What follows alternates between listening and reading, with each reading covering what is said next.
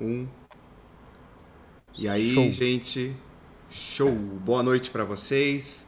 Boa noite para quem vai estar tá ouvindo isso pelo feed do podcast. Aqui mais uma vez, Denis Wellington, acompanhado do nosso amigo JP, do JP Retro Games, e um convidado hoje, Manuel Neto, Netinho, nosso grande companheiro, amigo de canais de tecnologia, de gamesplays, para trazer para vocês mais um conteúdo para o Digressão Podcast. Boa noite, JP. Boa noite, Netinho. Como é que vocês estão? Tá tudo bem por aqui, Denis. Boa, Boa noite, noite, Denis. Boa noite, Netinho. Tudo bom? Boa noite, ouvintes da, do podcast. Boa noite, espectadores da live. Estamos aí para mais um bate-papo com o nosso maravilhoso Dr. Denis Wellington. É, precisava agora de alguém que compartilhasse isso nos grupos, né? É, já vou fazer isso, vou fazer isso. Eu tô com a frente aberta aqui. Então, beleza. Beleza. Eu tô vendo aqui. Para quem está acompanhando no pelo feed.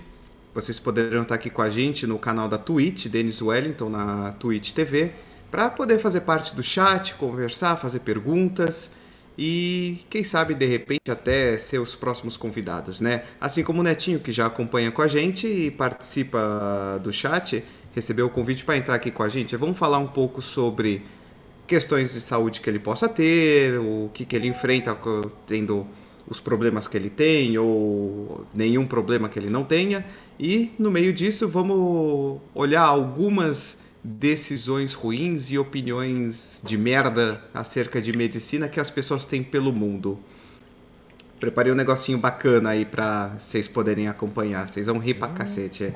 Da hora, da hora. Hum. É, JP, redes sociais, canal, faz o teu jabazinho aí.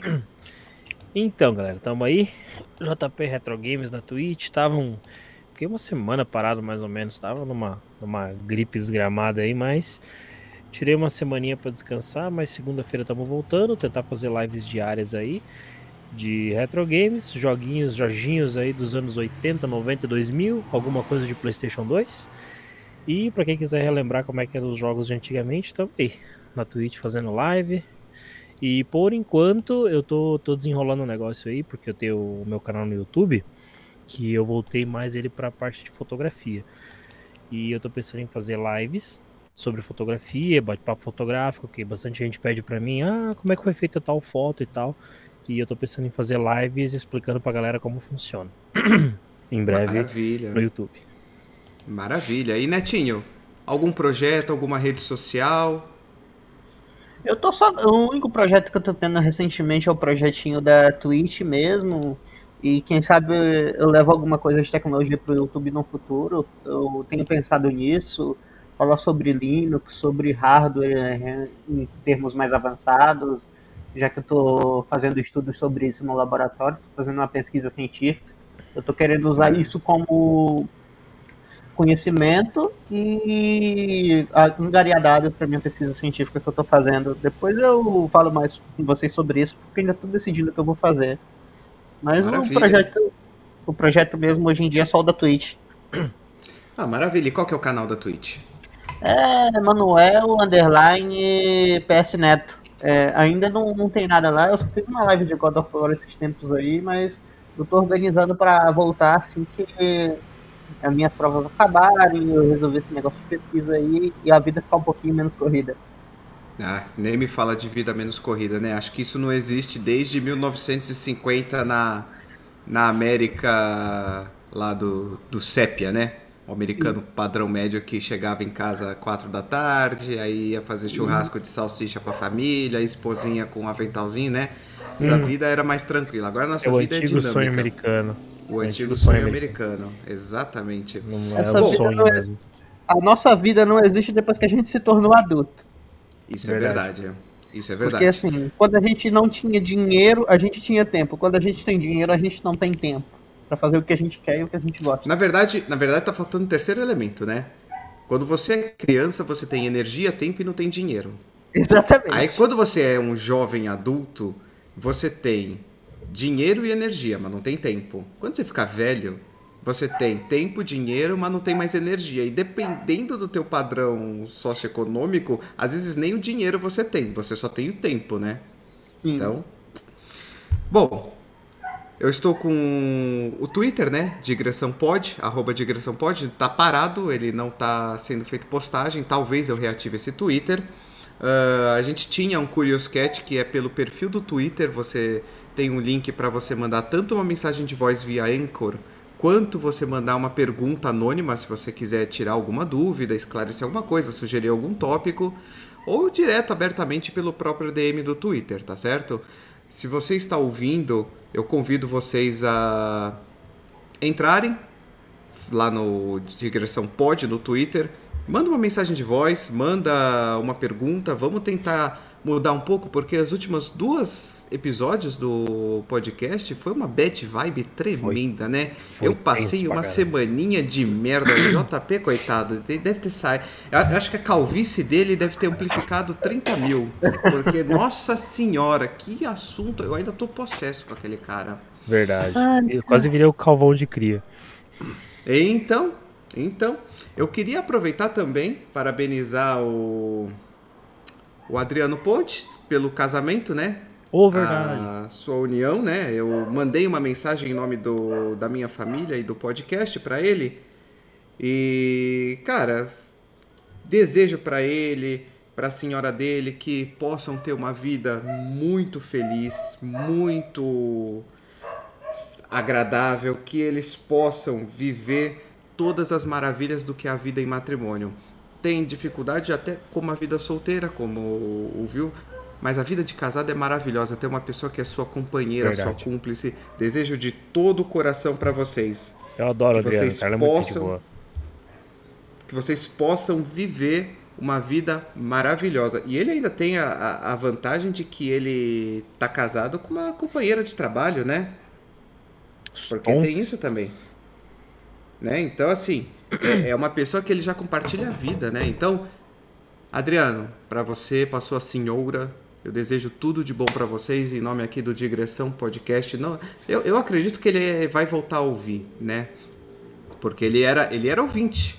Esse que é o legal. Ele era ouvinte, mandava mensagem de áudio pra gente. A gente ficava trocando mensagem de áudio. Eu mandava pro podcast dele, ele mandava pro nosso. Então, sensacional isso. E ele pediu a volta do digressão, do, né? Ele é uma das do casamento Foi. e tudo mais, mas eu gostaria de deixar aqui minhas felicidades. Que bom, que bom. Uh, vamos começar assim. Netinho, conta pra gente, você tem algum problema de saúde crônica, alguma coisa que você tem que tratar? Você é um cara com a saúde 100%? Abre a planilha, Netinho, abre a planilha. vamos abrir, peraí, vamos abrir o Excel aqui. Eu sou uma pessoa que sou prematuro de seis meses, para caso o pessoal não saiba do podcast ou o pessoal da live. O Dani já tá ciente desse caso aí. Sim. Mas eu sou prematuro de seis meses, tenho paralisia cerebral, tipo 3 e ando com auxílio de moletas. E eu, sou, eu faço tratamento anual na ACD com retorno mais ou menos a cada um ano, um ano e dois meses, dependendo da situação. É, Deve tipo amar o Léo Lins, né? Você deve amar o Léo Lins essa altura do campeonato. ai, ai. Só que eu sou do time da zoeira, cara. Eu sou do time da zoeira, mas assim, eu, eu sou daquele tipo de pessoa que diz o seguinte: existe hora e o ambiente para tudo. Dependendo do ambiente, eu posso relevar, mas dependendo do ambiente que isso é feito, não dá. É, eu acho que ainda existe uma outra questão também que a gente tem que considerar, né? Que é, a questão o é a seguinte, de cada pessoa para mim, porque, é... por exemplo, se eu falar isso para minha, se falar isso para minha mãe, alguma brincadeira, eu posso levar às vezes na boa.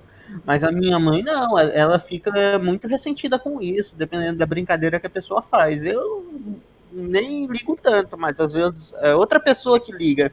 Existe um limite diferente para cada pessoa, por isso que tem que ter aquele cuidado, né? E não é só isso, eu acho assim que o politicamente incorreto ele existe quando a pessoa que está sendo satirizada participa da brincadeira. É aquela ideia do estou rindo com você, não de você. E a gente sabe que o Léo Lins ele fez fama rindo dos outros, não com os outros. E, e, é muito fácil. Por exemplo, se a gente fizer uma piada, uma brincadeira com o Netinho, que tem plenas capacidades de entender o sarcasmo e devolver na mesma moeda e todo mundo rir junto, é uma coisa. Uma criança que não tem as plenas faculdades para se defender, nem muito menos entender o que está sendo falado, aí a gente já está falando de uma, de uma condição, de uma situação muito violenta, sabe? É... Eu tive uma filha com Down. Infelizmente ela não conseguiu sobreviver. Isso o pessoal do podcast já sabe, vocês dois já sabem. Para quem é novo ouvinte, e assim, eu encaro de boa uma brincadeira desde que ela assim, ela não extrapole, entendeu? Sim. Só que a minha esposa já não aceitaria essa brincadeira e eu entendo completamente a posição dela, porque a gente viveu uma história, a gente tem um apego emocional a esse diagnóstico. Então a gente acaba acolhendo como parte da gente. E, e é uma situação que a gente fala, pô, tem brincadeiras que não vale a pena você fazer. Então, o Léo Lins ele é muito avacalhado. Mas eu queria perguntar um negócio, Netinho. Você falou que você tem paralisia cerebral nível 3. Pra... Por que níveis? Você tem algum é, conhecimento? Sabe por que? Como que é feito esse nível? É, o meu médico me comentou uma vez que é nível 3, que é de nível 1 a 5. É, nível 1 é o nível que a pessoa não tem, assim, não teve quase nenhuma sequela. Nível 2 é uma sequela mais, mais simples. Nível 3 já é um tipo de sequela que eu tenho, que é o tipo de sequela que eu preciso de algum auxílio, de alguma coisa para andar, por exemplo, um andador, ou moletas canadenses que eu mesmo uso, algo do gênero. Uhum. E, o, e o tipo 4 e 5 são tipos mais agravantes, por exemplo, aquela pessoa que fica tipo em estado vegetativo e por aí vai. É mais ou menos isso. Entendi, entendi. É, pro ouvinte, tudo isso é, é, é de uma forma de a gente escalonar a, é, a forma de tratamento, é, os riscos, a sobrevida que o paciente pode ter. Porque quando a gente fala paralisia cerebral, a gente pensa automaticamente que a pessoa é, vai, vai ter, perder as funções cerebrais. A gente já imagina o nível mais alto que é a pessoa vegetando na cama, sem conseguir se comunicar.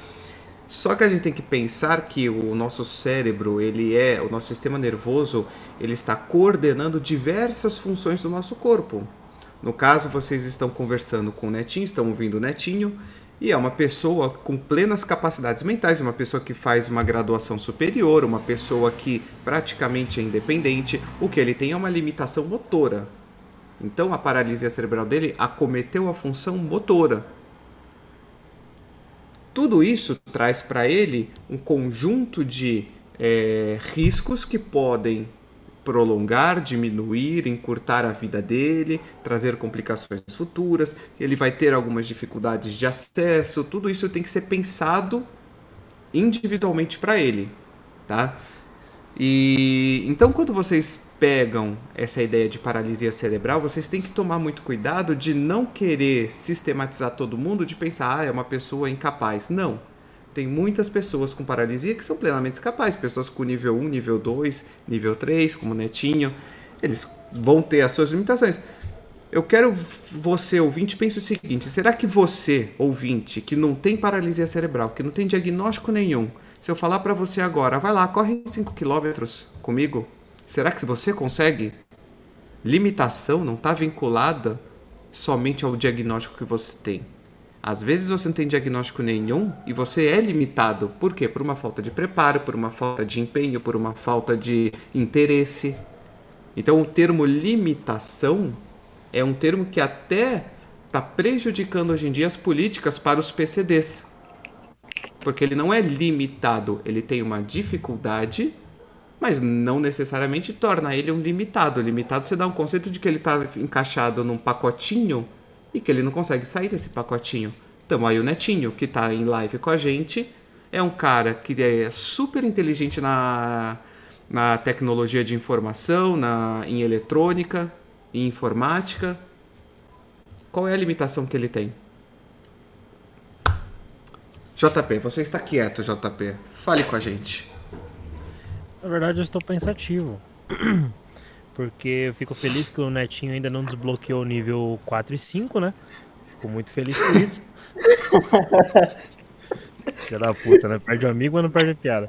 É porque, é porque aqui. Eu queria desbloquear o nível 1, eu saí desbloqueando logo o 3. É que É que você entendeu errado, JP. Ah, Na verdade, ele começou no nível 5 e foi desbloqueando o nível. Quanto menor o número, maior é o ranking dele, tá ligado? Na verdade, Sim, sim, o bicho hackeou. se a gente usar o esquema, se a gente usar o esquema do, do mangá, na verdade, o Netinho hoje ele tá no nível C, né? E ele tá querendo chegar no nível S. Aí a Exatamente. questão é essa. Eu não passei do nível C. Ai, caralho. Mas, gente, vamos, É vamos dar uma aliviada. cara, que nem o Denis falou, a questão de limitação e tal, mas, pô, se você parar pra analisar o conhecimento que o Netinho tem, o suporte que o bicho me deu, em questão de informática, Linux, meu, o cara tem um conhecimento absurdo, velho. Eu sou um, um Neandertal que bate pedra na cabeça perto do Netinho. Então, isso aí, a gente. O termo limitação seria relativo, né? Depende muito da limitação, né? Eu acho que limitação é um termo pejorativo dependendo do contexto, que é igual a piada que a gente estava conversando do, da sátira, da ironia. Eu acho que depende do contexto. Você falar que o netinho é limitado numa situação física, você não vai esperar que o netinho jogue bola, que ele corra uma maratona? Até vai, apesar que não há nada que o impeça de tentar. A E questão não há nada é... que impeça ele de hackear teu smartphone, Exatamente, né? exatamente. Então, Vai, vai saber, ele hackeia teu smartphone, pede um Uber e exato, chega na, chega na chegada antes de você, exato. né? Quem não lembra Isso daquele é. episódio clássico do Simpsons que o Homer ele pega um táxi pra chegar na linha de chegada? Então, e tá eu lembrei errado? do Family tá. Guy. Exatamente. Tem o Eu, a Patroa e as Crianças também. Bom, gente, é, eu vou. Pra quem tá acompanhando pelo feed do podcast, não vai poder ver a tela, então eu vou ler pra vocês. Eu trouxe aqui pros meus colegas de transmissão hoje. Vou mostrar na transmissão aqui. Vou mostrar pra vocês. Deixa eu pôr aqui do lado, vai ficar melhor. Bad Medical Takes. Bad Medical Takes, arroba Bad Medical Takes no Twitter. É uma página que recolhe é, a- a- as piores postagens sobre medicina, seja vinda de médico ou de não médico. Nossa. Nossa. Como o médico se diverte, tá aí, ó. Tá aí, ó. Aí temos aqui, pelo, pelo Brad, Brad que já tem uma cara daqueles galã que tenta ser o Super Shed, né? Na, como seu avatar do Twilder. E ele fala, se o feto que você salva é gay, você ainda lutaria por seus direitos? Carai. Tudo bem, ele fez um questionamento, tá? Eu acho que aí é um questionamento não de saúde. A, a, a resposta vinda de Sandy, que o avatar é parece ser algo psicodélico. Algum de vocês realmente sabe o que é gay? Colocou gay entre aspas. É quando alguém encarna muitas vezes como um gênero ou outro. Nós somos supos... nós supostamente deveríamos encarnar um número de vezes iguais. Gay é o que acontece quando isso não ocorre. Ou seja, a pessoa está dizendo que o gênero sexual, a identidade de gênero dela está ligada ao processo reencarnatório. Ela teria que reencarnar como homem e mulher num número iguais de vezes. Quer dizer que então, em algum momento da vida, vamos partir do pressuposto metafísico. O jovem metafísico, o Místicos. jovem místico invadiu a questão social e disse que "Ah, se você encarna x vezes homem e x menos 1 vezes mulher, então você vai ser, na próxima encarnação, uma mulher lésbica. Dorime. E vice-versa. Dorime. Netinho, o que que isso te faz sentir sobre o jovem místico? Sinceramente, o que me faz sentir sobre o Jovem Místico, eu já não acredito em Jovem Místico. Eu acho que eu não posso falar muito, porque é muito pesado o que eu sinto sobre eles. Eu só sei que eu queria passar com um caminhãozinho por perto. Vou, dizer- vou colocar ne- nessas palavras. Todos nós queríamos, todos nós queríamos. A Eu verdade é prefiro, essa. a, eu prefiro a mística do X-Men. Acho ela da hora. É da X-Men, né? É melhor. É melhor. Vamos ver aqui outra. É... Olha só. Deborah Knight. Ela respondendo a várias pessoas. Eu estive pensando por anos. Aí já é um problema, cara. O cara foi pro Twitter e escreveu: Estive pensando por anos. Ele gastou. Ele gastou caracteres numa rede que você posta 140 caracteres. Já deu merda. Mas assim, o twi... esse é o legal do Twitter. O Twitter você você esvarrama todo o seu ódio para fora em 140 caracteres, então você fica muito pouco... Aumentou, né? Recentemente, recentemente aumentou, não aumentou? aumentou. Não são 280, agora virou 280 para todo mundo? Não sei, não sei. Eu não uso muito o Twitter, porque eu não consigo despejar todo o meu ódio lá. É, eu também. Eu penso a mesma coisa. E eu acho que eu não tenho intelecto para usar Twitter. Eu vou ver. Então, eu vou... Agora que aumentou, eu acho que eu vou começar a usar mais o Twitter, porque eu vou conseguir terminar minhas frases. Vamos ver o que, que a Deborah Knight escreveu. Ela esteve pensando por anos que a síndrome da, da morte súbita em crianças é causada por vacinas. É... Claro, é, porque o segundo post que eu tinha que pegar na página era do antivax, mas vamos continuar. Seus corpinhos pequenos não conseguem fazer o detox de todas as toxinas que colocamos dentro delas como um trabalhador energético da energia, é, mas, é claro, porque tinha que ser outra jovem mística. Como uma trabalhadora de energia, eu sei que o sistema energético dos como o sistema energético dos nossos corpos trabalham. Eles estão tentando parar a conexão divina, nosso poder. Ai, meu Deus. Eu só Vou tenho dar uma choque pergunta. no seu sistema. Ela estudou para isso porque, sinceramente, como é que você vai saber um poder energético de alguma pessoa simplesmente, ah, porque eu senti isso? Porque, porque dado o momento, e isso é um comentário que a gente tinha. Energético. Dentro da, da minha residência, a gente tinha uma lenda de que da noite para o dia um docente ou um médico assistente podia receber o, a, a pancadinha da varinha mágica da fadinha da especialidade e ele hum. decidir que da noite para o dia ele é especialista em uma determinada área. Claro, a gente falava isso ironicamente, porque a gente sabe que se o cara chegou ao nível de docente, pelo menos estudar, ele a gente espera que ele se preparou para aquilo, porque afinal estamos falando de mestrado, doutorado, pós-doutorado, só que esse povo jovem místico, muitas vezes é o que acontece. É o cara que, da noite para o dia, ele fez uma meditação de 15 minutos guiada e ele encontrou o seu mestre ascenso, a, a, a conexão com o cosmos. Ele destravou comandos quânticos atlantes e ele de repente descobriu a chave do universo. Aquele meme do carinha lá, uau, desbloqueando a mente. Né? Exatamente. Peraí, Eles estão querendo ser o quê? O Duck Dodger?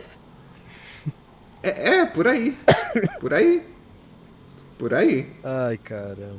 Mais uma antes da gente, antes da gente continuar conversando com o Netinho.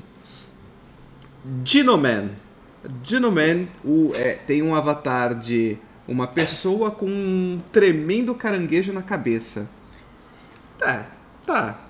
Tá, o cara pôs um caranguejo na cabeça, né? Místico. É o que eu disse.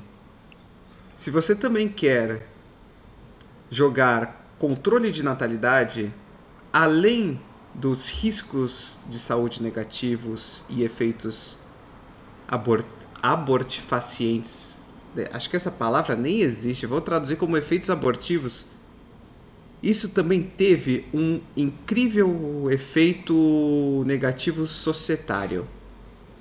Ele até distorce os instintos de acasalamento das mulheres, causando elas a acasalarem com homens muito geneticamente similares. Vamos entender?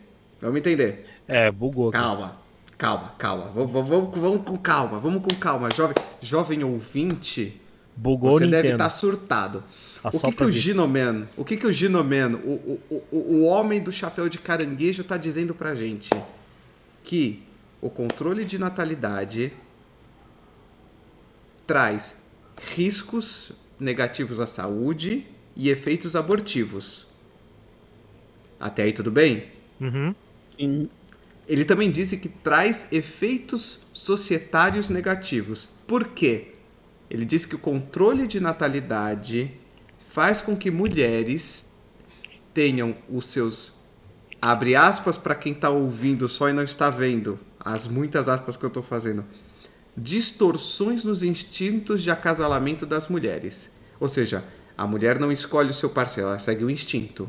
Hum. Ele reduziu as mulheres a um patamar mais animalesco. E disse que essas mulheres acabam acasalando com homens que são muito geneticamente similares a elas.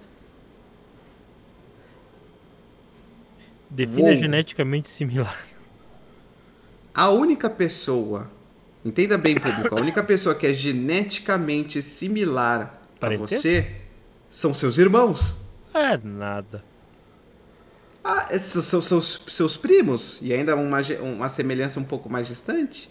são seus cachorro. pais? São seus filhos? Ou seja, ele está querendo dizer o quê? Que o controle de natalidade está levando mulheres a terem instintos incestuosos? Mano. Não, assim. Não dá, dá para entender isso, né? É, é, é, eu, eu acho interessante como que Afinal, é a sabedoria vinda de alguém que usa o chapéu de caranguejo gigante, pô. É... O cara deve saber ah. o que ele fala. Ah, com certeza. ah, eu não posso procurar ninguém, eu tenho que ficar com a minha família, tenho que ficar com meu primo, minha prima, meus irmãos.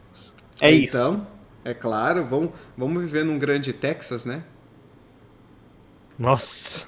Nossa. Muita. É muita sabedoria, eu, eu, cara. Eu quero tomar esse momento para de fazer um disclaimer para os ouvintes. Aqui está liberado a gente tirar sarro de qualquer cultura que aprova relações incestuosas, tá? A gente não é a favor de incesto e qualquer país ou estado ou cultura que aceite o incesto. E isso lembrando... causa isso causa propagação. Não estou nem falando de termos morais e éticos. Não é isso. Em termos de saúde, estou falando. Isso só enfraquece a linhagem, enfraquece a linhagem, a genética, aumenta as chances de propagação de defeitos genéticos. Isso pode trazer um grande problema para a vida das pessoas. E, e eu falo isso, claro, não, a gente pensa no pior. Eu já tenho um problema desses. Eu já tenho Como um problema assim? desse genético. Eu tenho. É, eu, minha família toda, por parte de pai, tá dando trombose agora. Então tá todo mundo se cuidando porque é algo genético. Teve dois tios meus que deu, duas tias que deram, outro que tá tendo suspeito. Então é genético. Se você fazer um negócio desse, é, por exemplo, dois primos da mesma família, já com um histórico muito bom desse, você já imagina como fica o sistema imunológico dessa pessoa. Exatamente. Exatamente. A pessoa só vai estar tá propagando esse problema para sua prole e vai e chegar vai, uma hora. E vai, vai nascer, ser pior ainda. Vai, vai, nascer, vai nascer. O Enzo vai nascer com um olho no meio da testa e com as pernas já necrosadas na primeira semana de vida. Tipo o Doutor Estranho, aquele terceiro olho na testa. Então. Netinho, fala pra gente, você vivendo com a sua paralisia cerebral, hoje quais são os problemas que você enfrenta por conta dela em termos tanto de acessibilidade quanto problemas de saúde? Ela traz alguma coisa para você? Ela te dificulta em alguma coisa? Cara, é, questão de, de dificuldade é porque isso já veio junto. É, é, problemas de, de visão, né?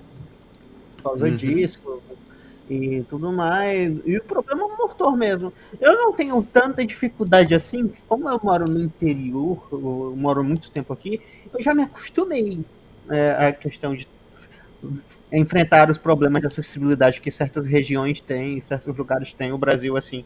Mas é aquilo, eu acostumei na raça. Então, é, isso é um problema muito grande. Mas, por exemplo, você pega um cadeirante ou algo bem mais debilitado do que eu, aí a pessoa já enfrenta problema. É, eu imagino sim, porque não precisa nem ser interior, já num grande centro urbano a gente vê uma grande dificuldade de acessibilidade, né? É. É, não tem tanta rampa de acesso. Quando tem ela acaba dando para lugar nenhum ou para uma parte da calçada que está prejudicada, né? É, pôr a rampa não é a certeza de que vai dar acessibilidade, né? Porque às vezes você está pondo uma rampa, mas será que aquele cadeirante tem condição de empurrar a própria cadeira ou será que ele depende de um terceiro? Será que essa rampa não tinha que ser menos íngreme, né? Ser uma subida mais lenta? Porque tem umas rampas que dá, dá para ver que é tranquilamente uns 30 graus de inclinação e cadeira de rodas é pesada. E isso uhum. a gente está uhum. pensando na cadeira de rodas que já traz um grande problema, mas ainda assim a gente pode considerar um, um como um veículo não motorizado.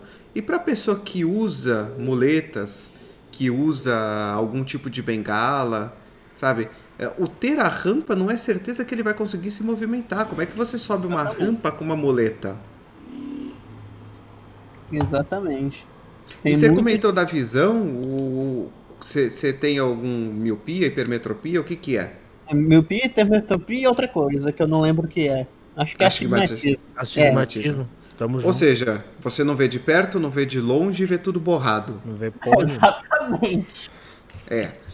Veja bem, é, pro nosso ouvinte, pra, porque hoje o chat nosso tá vazio, então eu convido novamente, caros ouvintes, dá uma frequentada no Twitter. Eu vou reativar para avisar pelo menos com um dia de antecedência quando que a gente vai fazer live.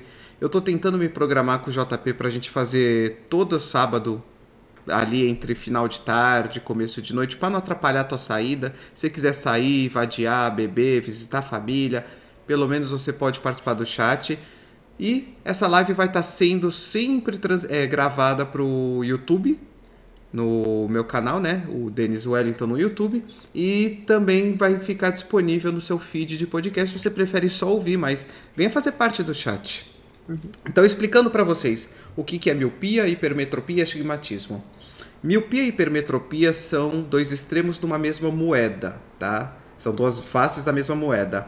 É, alteração na conformação do globo ocular, impedindo a formação da imagem na posição correta. E onde que é a posição correta? É na retina. É uma membrana que fica no fundo do seu globo ocular. É ela quem vai transmitir a imagem luminosa captada pelos receptores, as células receptoras da retina, mandar pelo nervo óptico até o teu córtex. Quando o teu globo ocular ele tem um formato anômalo, essa imagem não consegue se formar bem em cima da retina. Ou ela fica antes ou ela fica depois. Quando ela fica. É, agora me falha agora na memória, se não me falha a memória, quando ela fica antes é a hipermetropia, que aí você tem dificuldade de enxergar para perto. Quando ela fica depois é a miopia. Você não, você não consegue ver para longe. Já o astigmatismo, se tiver algum oftalmologista que ouve esse programa, manda um feedback para mim, porque a minha área é patologia e dificilmente a gente vê morto não queixa de problema de visão. É, mas quando você e quando você tem o astigmatismo, aí já é um outro problema. O astigmatismo é uma irregularidade da superfície da córnea que causa uma difração anômala da luz. Porque você tem que entender a córnea como uma camada de vidro que fica na frente do cristalino, que é a nossa lente. Então, essa, essa córnea ela tem que receber os feixes de luz e focar no cristalino.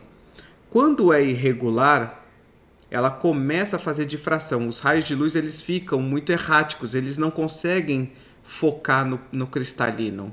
E isso faz uma imagem borrada. É como você tentar ver através de um vidro que foi jateado.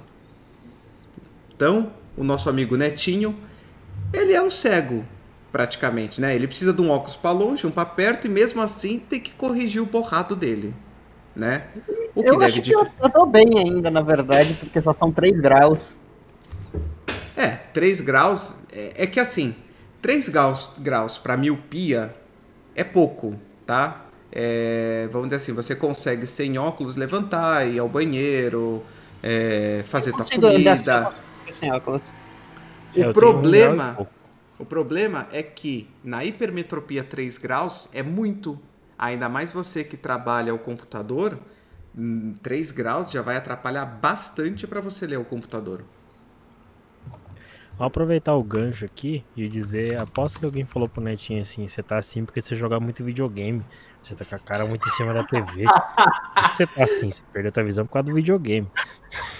É, certeza. Ainda bem, não, ainda bem que descobriram esse problema antes disso aí do videogame me afetar. Descobriram isso com dois anos, então isso não me afetou. Fica aí, que- fica aí com esse switch enfiado na tua cara aí, tu tá cego.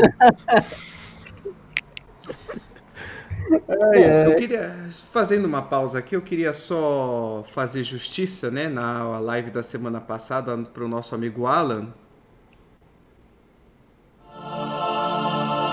Nosso amigo Alan Master estava presente na live e eu não tinha para o configurado. PC. Ele não tinha configurado as notificações para aparecer. Ele doou 100 reais, como prometido. Falei isso na última live e vou falar de novo. Uma vez por mês eu vou pegar o extrato de tudo que eu recebi. Vou abrir a- antes de começar o assunto da semana. Eu vou mostrar para vocês que estiverem em live. Vou ler para que quem estiver ouvindo no feed saiba. Metade do bruto eu vou mandar para quem para uma instituição de caridade. Eu acho que quem pode ajudar ajuda, sabe? E eu quero devolver parte disso para o restante do público. Se você quiser sentir vontade de contribuir eh, nessa live de agora, não tem ninguém também para ver, mas de qualquer forma, você pode entrar na plataforma streamar.com.br barra Denis Wellington. E aí você vai ter lá opções para doar com Mercado Pago, com Pix, pelo PayPal. Se você sentir vontade de ajudar o canal, ajuda. Vai fazer com que a gente tenha mais estímulo para gravar e em quebra vocês vão estar ajudando alguma instituição de caridade também. E, Isso aí, gente, fotos. é, mais um pontinho da minha visão. Eu tenho, eu tenho uns probleminhas com o nervo óptico também. É. É, Que ou seja, descobriram que meu nervo óptico ele é um pouco mais minha, minha escavação do olho é um pouco mais funda que o normal e isso ocultou em uns exames que eu tinha glaucoma quando na verdade eu não tinha nada. Por causa É. do meu nervo óptico, eu tenho que fazer um exame específico de um ano em ano para ver como é que tá essa escavação do, do nervo óptico. É, Netinho, se eu fosse você, eu já começava a me preparar para quando surgir o olho biônico, né? E eu já tô me preparando. Vai estar enxergando em raio-x o Netinho daqui a pouco. Não, eu. o- a, hora, a hora que o Elon Musk fizer um olho biônico, tô eu lá na fila para fazer o primeiro teste, porque o que eu mais queria é ter um olho com capacidade de microscopia direto, sabe? Eu olhar para a lâmina do meu trabalho e falar, ah, tá, é isso, e acabou, não precisa de microscópio mais. Eu quero um wide angle. Seria bom. Eu quero Gente. um noturno. Noturno melhor ainda, hein? Noturno melhor ainda. Então, aproveitar, aproveitar que a gente tá falando de visão, Denis, é, tem os tipos também de catarata, né? Porque Sim. a minha mãe fez uma cirurgia, ela operou os dois olhos dela. E, tipo, estavam ficando branco e tal. E daí o procedimento era mais ou menos o médico tirou ali aquela parte branca que tava por cima da, da pupila e colocou uma, uma lente fixa dentro do olho. Na verdade, a catarata você tem que entender que é uma degeneração do cristalino, tá? O cristalino, cristalino. essencialmente, o cristalino essencialmente é a sua lente. Você que é fotógrafo vai entender bem. Uhum. Uma analogia bem fácil para você entender. Enquanto que o cristalino está para a sua objetiva, Uhum. o seu sensor SMO da câmera está Uhum. para a retina, entendeu? Uhum. Se você mete o dedão no teu na, tu- no- na tua objetiva, borra É a tua imagem. A mesma coisa é o cristalino. Só que o que acontece? Agora vamos um pouco mais grave. Imagina que a sua objetiva fungou. Uhum. Entrou umidade e ela fungou lá dentro, Uhum. tá? O que, que você tem que fazer? Você vai ter que trocar essa objetiva. Ou pelo menos mandar para limpar. É o que aconteceu com a sua mãe. Então, a lente dela, o cristalino, sofreu um processo de opacificação. Ele ficou opaco em vez de ficar transparente. Perdeu a sua função e precisou ser trocado por uma lente artificial. Cirurgia tranquilíssima. Hoje em dia, se eu não me engano, um dia só você não precisa nem ficar internado. Você vai para casa, sim, faz a cirurgia sim. com o olho aberto, com, com, com o consciente, ou uhum. anestesia. Só pessoa que realmente tem muita angústia, que aí eles acabam sedando, né? Mas eles até optam por não sedar. E super sossegado, cara. Então é feita uma, é feita uma remoção do cristalino e colocado um, um artificial, tipo uma substituição. Exatamente, uma lente artificial. Hum, é um. Entendi. Porque essencialmente o cristalino ele é, é, é, isso mesmo, é uma lente, tá? Então uhum. nada impede você colocar. Como o olho é um ambiente que vamos como, como que eu poderia explicar para vocês? Ele é um ambiente vivo, tem humor líquido e humor aquoso, tem troca com o sistema sanguíneo, mas é uma irrigação muito muito pequena. É difícil de você pegar é, de você é, colocar um corpo estranho lá e ter uma reação de rejeição. E mesmo o, cristal, o cristalino artificial que é colocado é um material biologicamente inerte, que também tem isso. Próteses, qualquer prótese que você coloca no seu corpo é optado por uma prótese de material biologicamente inerte. O que, que é isso? É um material que ele não vai causar uma reação, uma alergia ou uma resposta imune. Então, por exemplo, se você precisa colocar uma platina no teu osso. A gente fala platina, mas na verdade opta-se pelo quê? O aço cirúrgico, o titânio. Então, também são tem. metais são metais que não vão causar reações ao corpo, seja porque eles não sofrem uma oxidação tão rápida, seja porque eles não vão desencadear uma resposta celular ou uma resposta inflamatória. Imagina você colocou uma prótese hoje e amanhã você está cuspindo a prótese para fora da tua perna porque teu corpo rejeitou. Putz. Entendeu? Por isso que dentro da situação, dependendo da, de algumas situações, considerando idade, sobrevida do paciente, perspectiva, comorbidades.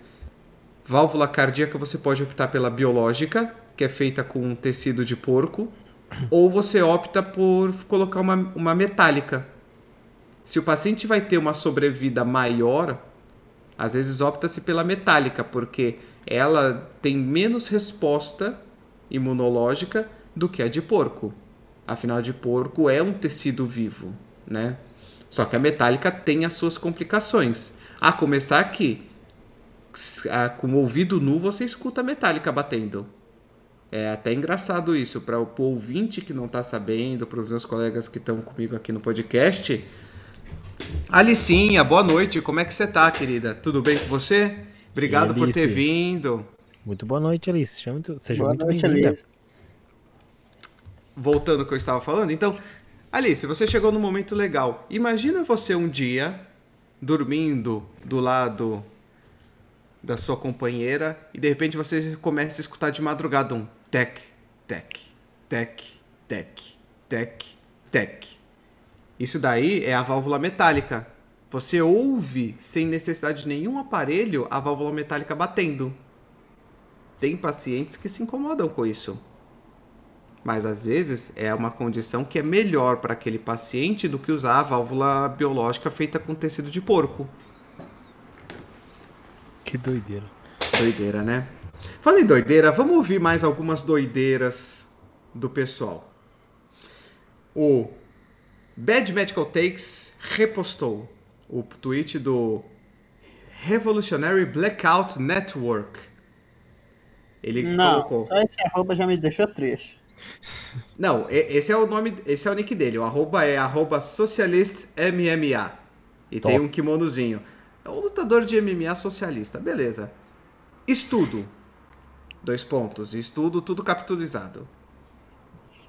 Desbalanços químicos não são reais. Aí ele pula uma linha.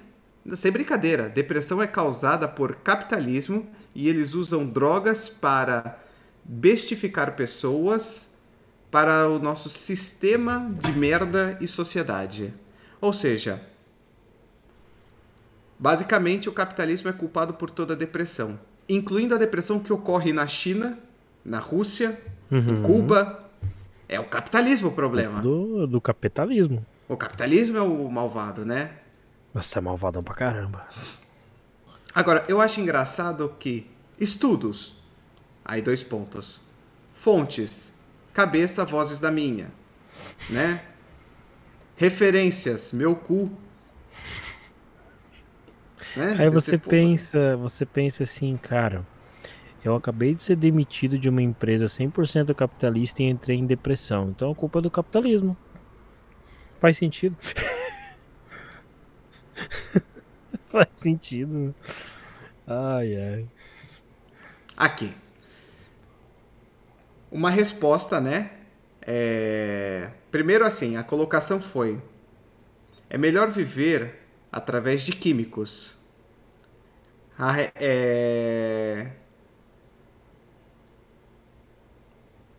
É, Rahem, acho que deve ser uma cidade, um grupo, não sei. Precisa, precisa olhar quantas pessoas estão em, usando insulina. Aí, a brilhante Cuxiadote, e aí, aí a, a, do lado do nick dela tem a bandeirinha da Cruz Católica e da bandeira dos Estados Unidos, tá? Não é nem cruz católica, é a cruz cristã, né? Porque os Estados Unidos não é católico, é protestante. Ou seja, é, é o cristão conservador. Eu não tenho nada contra o cristão. Na verdade, eu sou um bandista cristão. Então eu não tenho nada contra o cristianismo. Eu tenho contra o cristão conservador que fala merdas como essa. É Insulina é um hormônio, não é um químico. Hum, e hormônio é feito do quê? De pó de fada e fé? É feito de magia? Cuxiadote. Eu tenho uma notícia para você, Cuxiadote, cristã conservadora americana. O ser humano é um pacotinho de reações químicas. O amor que você, a fé que você propaga pelo seu Deus cristão conservador que louva a América é uma reação química do seu cérebro. Onde está pra seu você, Deus agora? Para você postar essas coisas no Twitter, você precisou de reações químicas. Dopamina é um, é um hormônio, é um neurotransmissor que é um químico. Não existe componentes mágicos. Ei, Jesus amado. Aqui, essa. Nossa. Essa é pesada. Essa é pesada. E essa, essa veio de uma fonte que a gente não esperaria, né? Pois é. O New York Times, uma fonte verificada do Twitter, arroba NY Times. É o original mesmo. Colocou a seguinte manchete. Um gosto pelo canibalismo? E aí eles postaram: canibalismo tem tempo e lugar. Alguns livros recentes, filmes e shows sugerem que o tempo é agora. Você conseguiria aguentar isso? Como assim, mano? Como assim? Estão querendo dizer o quê? Isso foi postado 23 de julho de 2022. Tudo bem. Eles estão fazendo uma pergunta para tentar provocar as pessoas a entrarem na matéria, tá? Vamos, vamos, vamos separar. O New York Times não está sugerindo que você vire um canibal. New York Times não está mandando você virar pro lado e comer seus filhos, tá? Começar a morder a perna do amigo. E, e, e você, você, conservador de direita, calma. O New York Times não é esquerdista e não está mandando você ser um abortista devorador de feto. Não é isso. Ele está criando uma mensagem para instigá-lo a ler a notícia. Só que o que ele está sugerindo é que há livros, filmes e shows que sugerem o canibalismo hoje em dia. Canibalismo é uma prática que existiu em momentos tribais, tá? Em algumas tribos do mundo, em algumas épocas do mundo, dentro de um determinado contexto, seja ele religioso, militar, metafísico. Não é simplesmente, ah, vou ter 10 filhos porque cinco eu planejo matar para virar carne para tribo. Não é isso, tá? Canibalismo é uma situação extrema ou uma condição religiosa. Por exemplo, algumas tribos, sejam elas africanas, indo-americanas, é, praticavam o canibalismo dos guerreiros que foram capturados por eles. havia uma guerra tribal, a tribo vencedora capturava os guerreiros que foram derrotados e consumia determinadas partes do seu corpo com a ideia de incorporar o espírito guerreiro. Era meio que assim: nós derrotamos você, mas nós reconhecemos você como um guerreiro valoroso, então vamos incorporá-lo a nós, comendo seu coração, bebendo seu sangue. Então, existiu uma fase da humanidade que isso foi praticado, mas não é, ah, vamos usar o canibalismo como meio de alimentação. Se se falar isso, o maluco de cima lá do o, o, o lutador de MMA socialista vai ficar surtado. E tem o ponto que você falou também, que é o ponto extremo.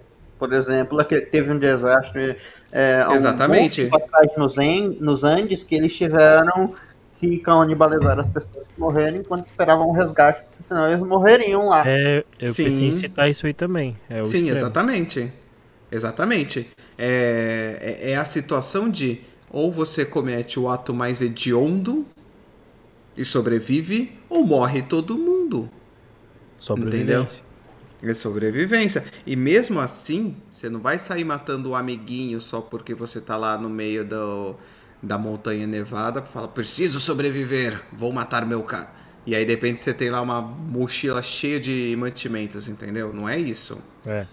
E cabe aqui lembrar que existem algumas lendas no, é, de indígenas norte-americanos sobre canibalismo, né? A lenda dos Vendigos ou Wendigos, que seriam humanos que cometeram o ato do canibalismo e acabaram se transformando em monstros quase que longevos, extremamente longevos e imortais, totalmente disformes que vivem à base de carne humana.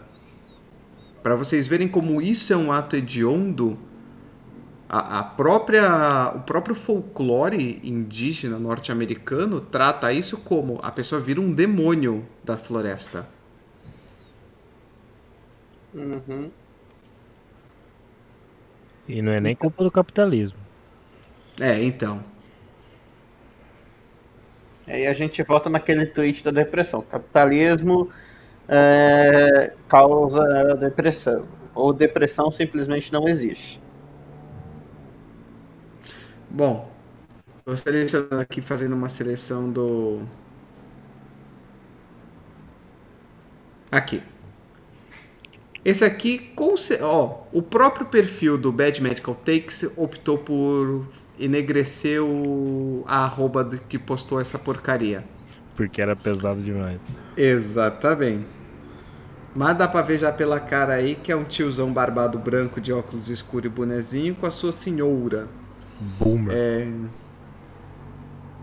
é... Todas as carnes impossíveis, to todas as fábricas que processam carnes impossíveis são adjacentes a um centro de aborto, a um maior centro de, de aborto planejado e um centro de distribuição da FedEx. O cara está dizendo que onde tiver car uma empresa que faz carnes processadas impossíveis, ele colocou entre aspas, tá sempre do lado de uma clínica de aborto e de um centro de distribuição da FedEx. Ou seja, ele está sugerindo que essas carnes impossíveis vêm de clínicas de aborto. Eles processam a carne e mandam via FedEx para o mundo. E deu os fetos, os fetos vai para Coca-Cola. Referências. Eu pensei que era os ratos. Também, também.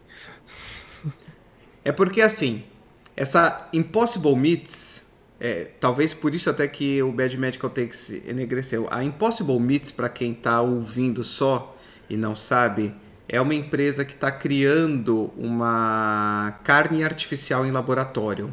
Qual que é a proposta deles? Criar uma fonte de proteína animal que não venha necessariamente do abate animal. Por quê? De acordo com os estudos mais recentes da ONU e de alguns especialistas, logo entraremos numa escassez de carne porque a quantidade de pessoas e necessidade de carne sobrepujará o que a agropecuária consegue fornecer, tá? Isso levando em consideração alguns dados uh, e desconsiderando outros, a meu ver, porque, por exemplo, tem muitas carnes que são rejeitadas pelos mercados estrangeiros e que dariam conta de continuar mantendo fornecimento, mas é porque existem os rigores de são patamares altíssimos para uma carne ser importada por determinados países europeus e americano, entendeu? E aí eles estão criando essa carne processada que daria para você produzir muito mais rápido, né? Você não esperaria o novilho crescer até a fase do abate, que aí leva, sei lá, 30 meses, qual é tal. Falta aqui o Renatão para poder dizer esse, acho que uns 30, 40 meses já dá para para fazer, né? E aí o que, que eles estão fazendo? fazendo, mas não sei dessa área. Então, eles estão eles estão criando essa carne essa carne artificial para fazer hambúrguer. E aí o cidadão de bem aqui americano está dizendo que essa carne impossível vem de abortos. Aí ele tá, continua dizendo que atentem-se que os Impossible Burgers só serão disponíveis em estados onde o aborto ainda é legalizado. E sim, eu disse isso. E aí é. A questão é, ele está dizendo que esse grande avanço científico tá vindo do quê? De fetos abortados. Eu escolhi esse justamente porque liga justamente com notícias lá do New York Times sobre o canibalismo, né? Ou seja, o New York Times previu. Tá vendo? A mídia é esquerdista. E aí o cidadão de bem já ligou os pontos. Pôs o chapéu de alumínio, pegou o quadro branco com os novelos de lã e traçou as linhas de raciocínio. Alice comentou, pelo que já li, usaram o processo de clonagem de células para fazer essas carnes. Sim, Alice, é, não, não existe nada de errado. Veja bem, o processo de clonagem animal já está permitido, tá? Não existe é nada de Exatamente, não existe nada de antiético nisso, tá? Ainda mais quando é para consumo de carne, tá? O problema ainda é a clonagem humana que não é permitida. O que acontece é que eles parecem que estão indo num ponto mais além do que simplesmente clonagem, porque se eles conseguirem, é, se eles conseguirem, na verdade, fazer a proteína da carne, em particular somente o músculo, e como na verdade é um hambúrguer, você não precisa ter o músculo inteiro, a peça de carne, é carne moída. Então eles só precisam ter as proteínas ali para fazer o hambúrguer. Quem já experimentou é, sabe, sabe que tem um gosto de carne, não, não tem como negar que tem um gosto de carne, mas não parece ser uma carne muito saborosa. Não, tem alguma coisa. Sabe aquela sensação do vale da? Acho que o Rudy já provou o Impossible Burger. Ou, não, minto, ele, ele provou o Future Burger, que é uma tecnologia semelhante, se eu não me engano. E assim, habita um vale da estranheza. É algo que é tão parecido, mas ao mesmo tempo falta algo.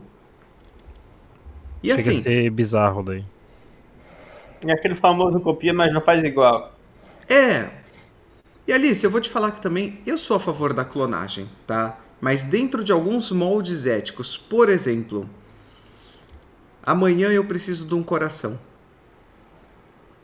Eu acho que se a tecnologia de clonagem chegar ao ponto de conseguir clonar só o coração, igual tem no filme O Homem Bicentenário. No filme O Homem Bicentenário, vocês acompanharam? Não sei se os ouvintes já assistiram esse filme ou leram o livro.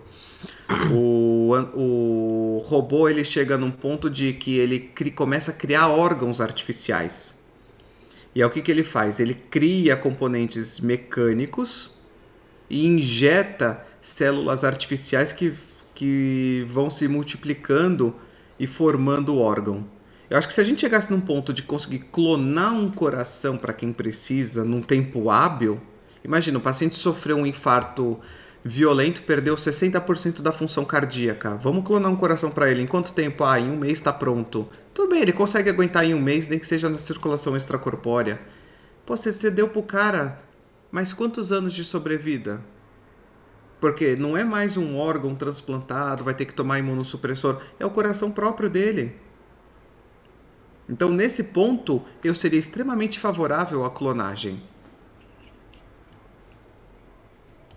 E você falou que nesse ponto você seria favorável. Agora eu vou te perguntar, qual seria o seu limite para isso? Que você não concorda? Olha, eu acho assim. Eu já penso um pouquinho numa vertente que vai, vai vir uns caras chatos aí incomodar. Porque eu conheço uma galera conservadora que fala assim: ah, mas chegou a hora da pessoa. Aquela, aquele papo, né? Eu sou um cara que sou a favor da doação de órgãos, né? Mas tem gente que já falou para mim assim: "Ah, mas você já chegou a hora da pessoa, não tem por que você tentar prolongar a vida da pessoa". Mas e se a pessoa puder viver mais 10, 15 anos se ela quer viver? Ela não tem direito à vida? Ah, mas porque chegou a hora da pessoa. Mas quem diz que chegou a hora da pessoa? Então, eu tenho certeza que vai vir uma galera chata aí atrás. Mas, pô, seria muito da hora, velho. Seria muito Aí, da hora de poder prolongar. Alice, Alice me corrigiu. É, Future Burger é feito de soja. Valeu, Alice. Obrigado por ter me atualizado. Realmente, o burger, o Future Burger é feito de soja, não é feito, não é igual o Impossible Burger. Mas já me falaram que o gosto é bem, bem parecido com o de carne, né? Eu não vejo a hora de chegar um futuro parecido com o Cyberpunk, velho. Tu vai lá e faz uns bagulho tecnológico, umas próteses tecnológicas, aplica lá e orgânico com fio e tecnológico. Não vejo a hora de chegar isso aí, mano. Ia ser da hora demais. É, eu, eu, eu sigo eu sigo muito o que a Alice está falando.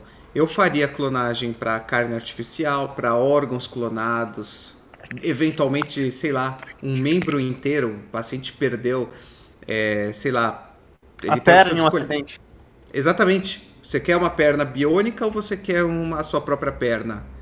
É, só que clonar uma pessoa inteira, aí a gente entra numa questão ética muito grave, sabe?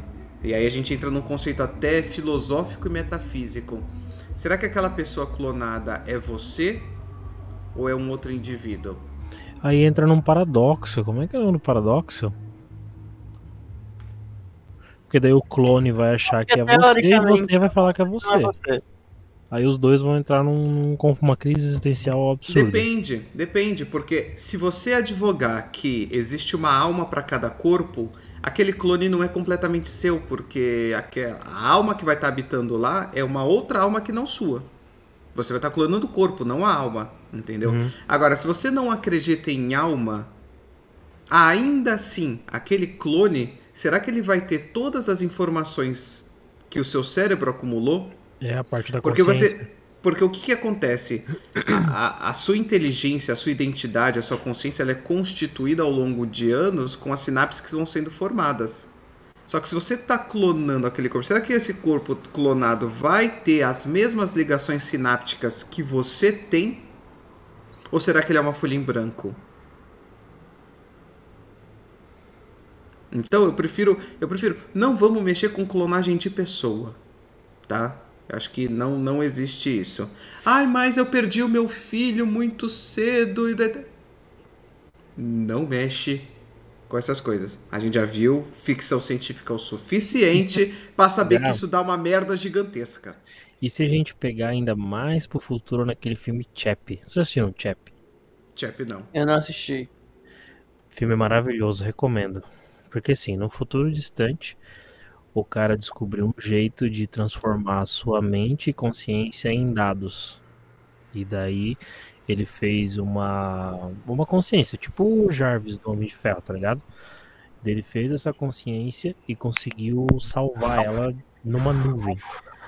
E daí ele conseguiu transferir essa consciência pro robô.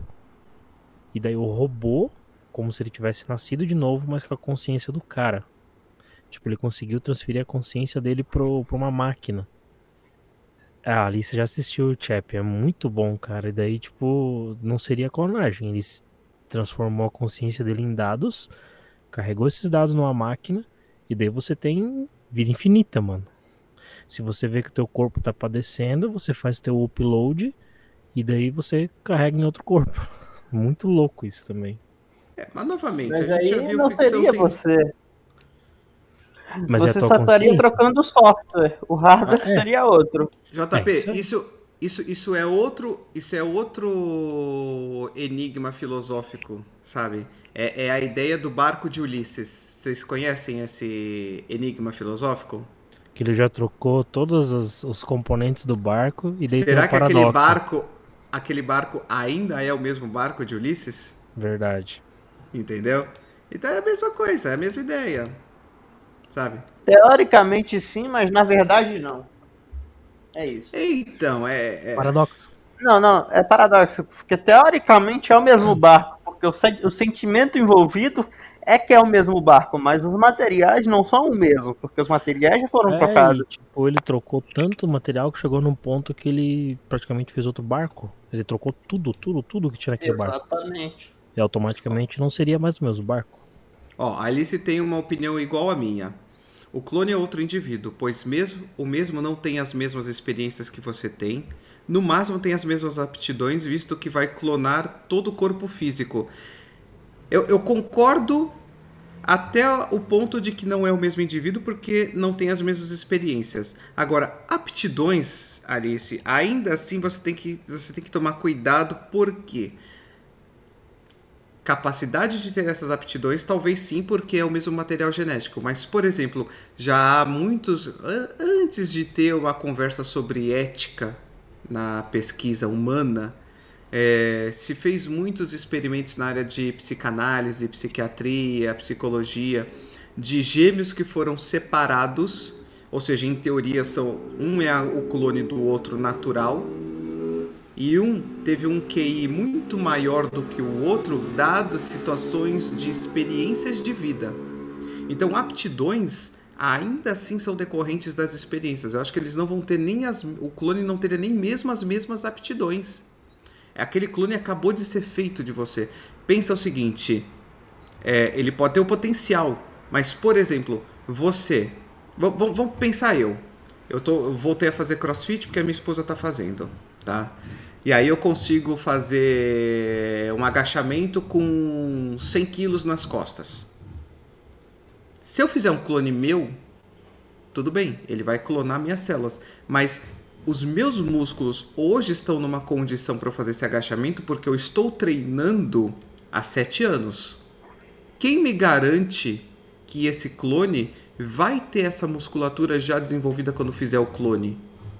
O máximo que pode acontecer, a meu ver, é esse clone, se não tiver os estímulos adequados, ele vai ser igual o Keanu Reeves quando ele levanta lá do sarcófago lá da Matrix, quando ele tá no mundo real, que ele tá todo consumido e magro.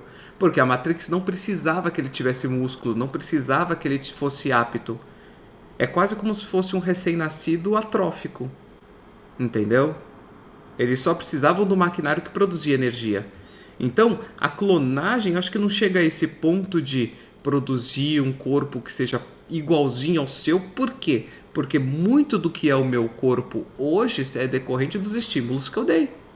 Assim como se clonar um corpo meu hoje, as unhas deles vão ser perfeitas e não as unhas de batata minha que eu fico roendo as unhas tirando as pelinhas do canto.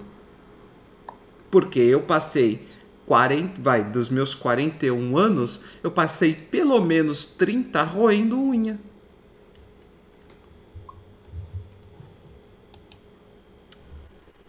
Vamos ver aqui. Ah, adoro essas lendo. coisas. É, enquanto eu falava, Você tava lendo sabia? Você sabia? É, Conectando consciências. Plantas têm super inteligência. Se você pôr a sua saliva na semente de uma planta comestível e, tem, e depois colocar no solo, algo milagroso acontecerá. Conforme a semente absorve a sua saliva, ela começa a ler o seu DNA. É, Caralho, velho. Pera aí. Mano, Smart Ela começa, Planta.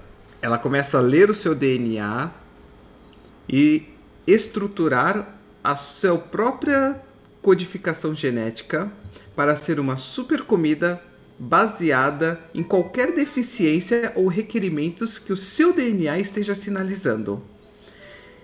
Essa poderosa conexão antiga entre humanos e sementes não só é reconhecida pela academia mainstream, como também é, devido ao seu potencial, o seu, como ela, devido ao seu potencial poder para a agricultura se aplicada em grande escala. Vamos, vamos, gente do céu! Eu matei gente. a charada. Matei o enigma. Plantas carnívoras são canibais. O The New York Times já previu isso. Matei a charada. Plantas É carnívoras canibais, agora tudo faz sentido, agora, Agora- todas as peças se encaixaram. pessoas- Não, agora matou, cara. Matou. Tudo isso baseado numa imagem aqui antiga, pelo, pelas roupas e pelo desenho. Bom, isso daí já é na, na- já é na história, já é na história, vamos dizer assim, é, é história antiga já entrando. Eu diria que é algo grego. Rude. O Rudy apareceu. I have a pen, I have Rude. an apple. Apple pen.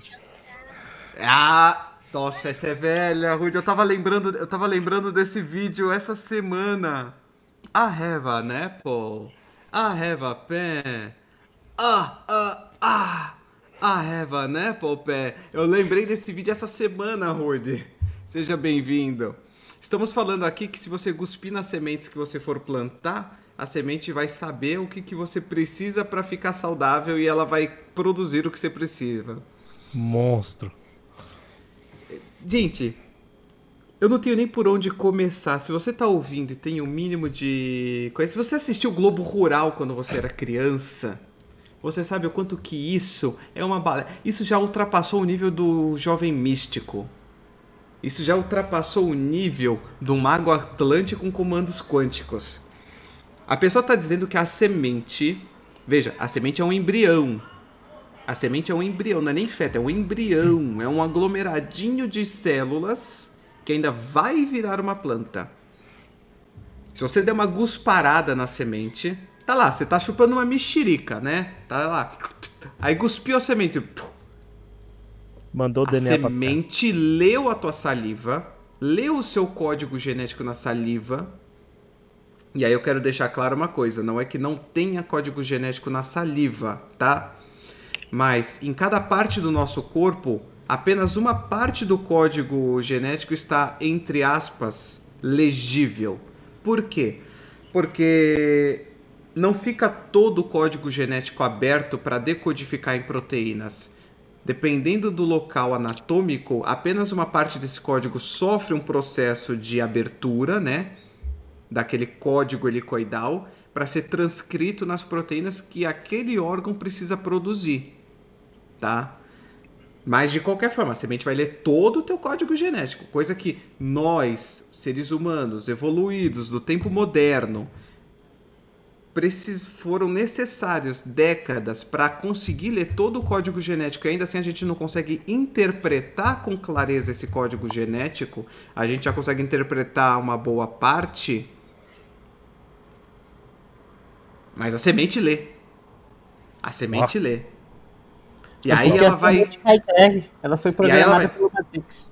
Eu eu tô tendo uma sensação, eu tô tendo. uma- eh, De repente tá me vindo a música daquele Armandinho, semente, semente, semente, porque você não fala a verdade. Caralho, velho. Tem um fundo científico agora, né?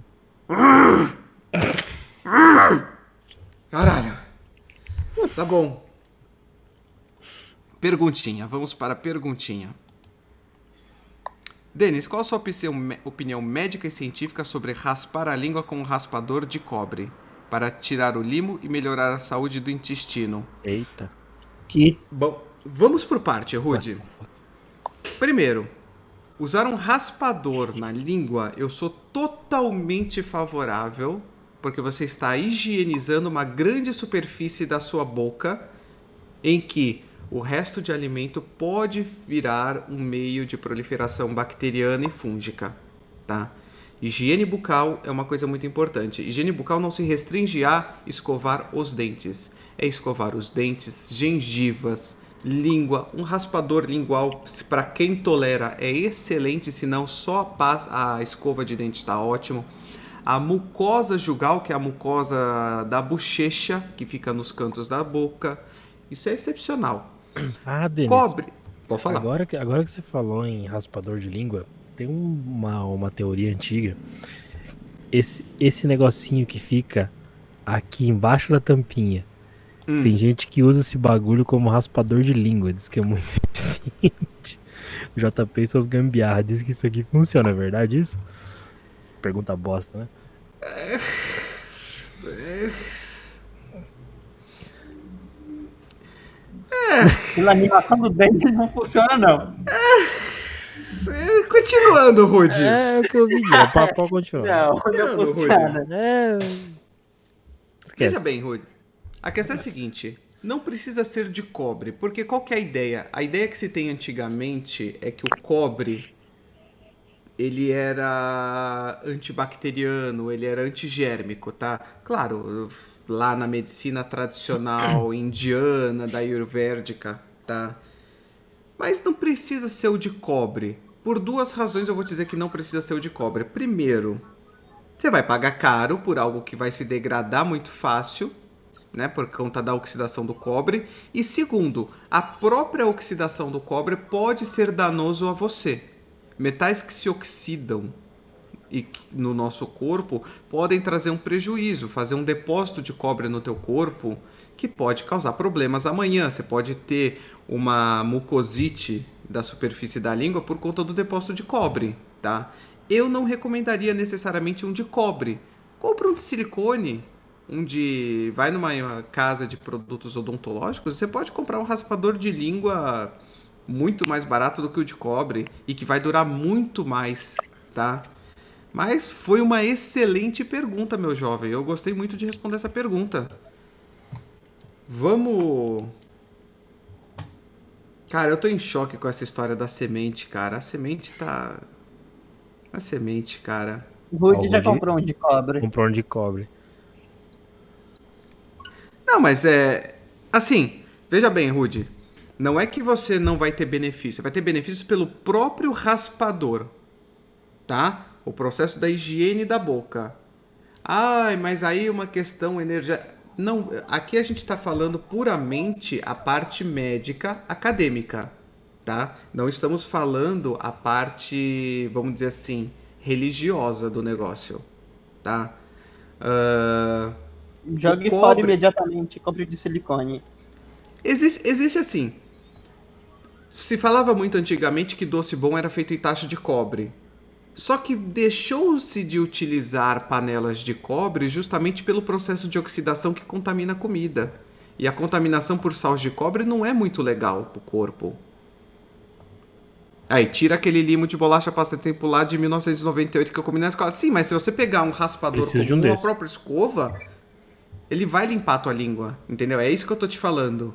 E realmente, quando você limpa a superfície da sua língua adequadamente, já começa pelo fato de que você volta a ter um paladar quase que virgem.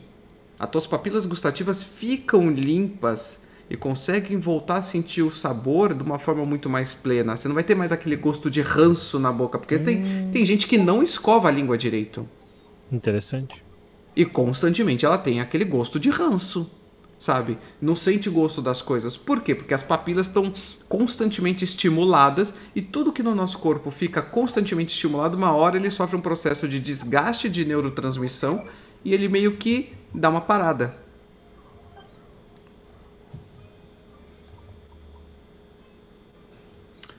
Essa daqui eu não. Lê o último comentário do Rude. Tô pensando em comprar um bagulho desse. Então, exatamente, Rudy. Você voltou a sentir o gosto do Kirbeku e da hortelã. Pelo próprio processo. Aí, aí vem aquela coisa. A questão é: quando você presta o cuidado para essa higienização, você vai começar a sentir de volta aqueles sabores que antes você não sentia. E de repente você vai até falar: caçamba, então, pô, eu tava pondo muito sal. É porque antes você não estava sentindo o gosto do sal. Aqui. Uma pessoa no Twitter. Aqui, Rude, só para você saber o que a gente está fazendo. Eu peguei esse perfil que é Bad Medical Takes, que tá falando. Ele reposta postagens de pessoas das redes sociais falando besteiras de, da área de saúde. Imagina, Rudizão. Ó, fica tranquilo, estamos aqui para ajudar. Enquanto estiver dando certo, se você manter a higienização do teu de cobre bom, e aí o que, que eu recomendo? Depois que usou, lava e seca muito bem, tá? Seca muito bem. Uma outra coisa que talvez é que o cobre é um metal que ele é muito mole, né? Ele é, ele não aguentaria muito tempo de de calor. E aí o que que acontece? Sai do Pokémon Night, Netinho. Exposed do Netinho. Ai, ai. Sai do Pokémon. Eu tô pegando os eventos. Então, porque assim, se você desse uma aquecida nele, você fazer uma tempera térmica, você aquece mergulha no, no óleo ou na água para fazer um, um aquecimento e um resfriamento rápido, ele já daria uma têmpera que daria uma segurada na oxidação, tá? Mas se você lavar bem depois de cada uso e já secar imediatamente, não deixar secar o ar, isso já vai dar uma proteção para não oxidar tão rápido, tá? O, oxidar, o esterilizar na água fervente é complicado, porque aí você vai acelerar o processo de oxidação. Ou você aquece seco, ou você lava e já seca, tá certo? Então, vamos ver aqui o que, que tem. Temos um perfil que é um coraçãozinho azul, um pinguim, uma rosa, um tambor, uma coxinha e a bandeirinha da LGBTQIA+, que disse: Como alguém que que costumava limpar banheiros femininos, por que, que vocês assumem que os homens que, de, que deixam urina nos assentos? Também é a mesma questão para o cabelo. Ou seja, a pessoa trabalhou fazendo higienização de banheiro feminino e, e falou assim: por que, que vocês partem do princípio que é homem quem deixa a urina no assento? Aí, a Lorna Fitzpatrick KPSS. Aí tem três coraçõezinhos: um verde, um branco, um violeta. Ela respondeu: se você é um tão grande expert, você saberá que há uma diferença no padrão de espalhamento. Sem contar que tem diferença no cheiro. É, vamos aqui. Diferença no cheiro. Eu posso até aceitar que existem sim. Afinal, a mulher, ela quando passa pelo período menstrual, é, o odor da urina pode se alterar se tiver restos de sangue por conta da menstruação, tá? Hum, isso eu não sei. Uh, veja bem, o que vocês, uma coisa que o ouvinte precisa entender. A genitália feminina e masculina são drasticamente diferentes e por isso que elas são tão, vamos dizer assim, biologicamente complementares em termos de procriação, tá? E dentro dessas diferenças a gente tem que considerar o seguinte: a uretra masculina é mais comprida, né, e protegida. A da mulher é mais curta, mais interna e ela está intimamente ligada a tanto a parte de excreção da uretra quanto o canal vaginal.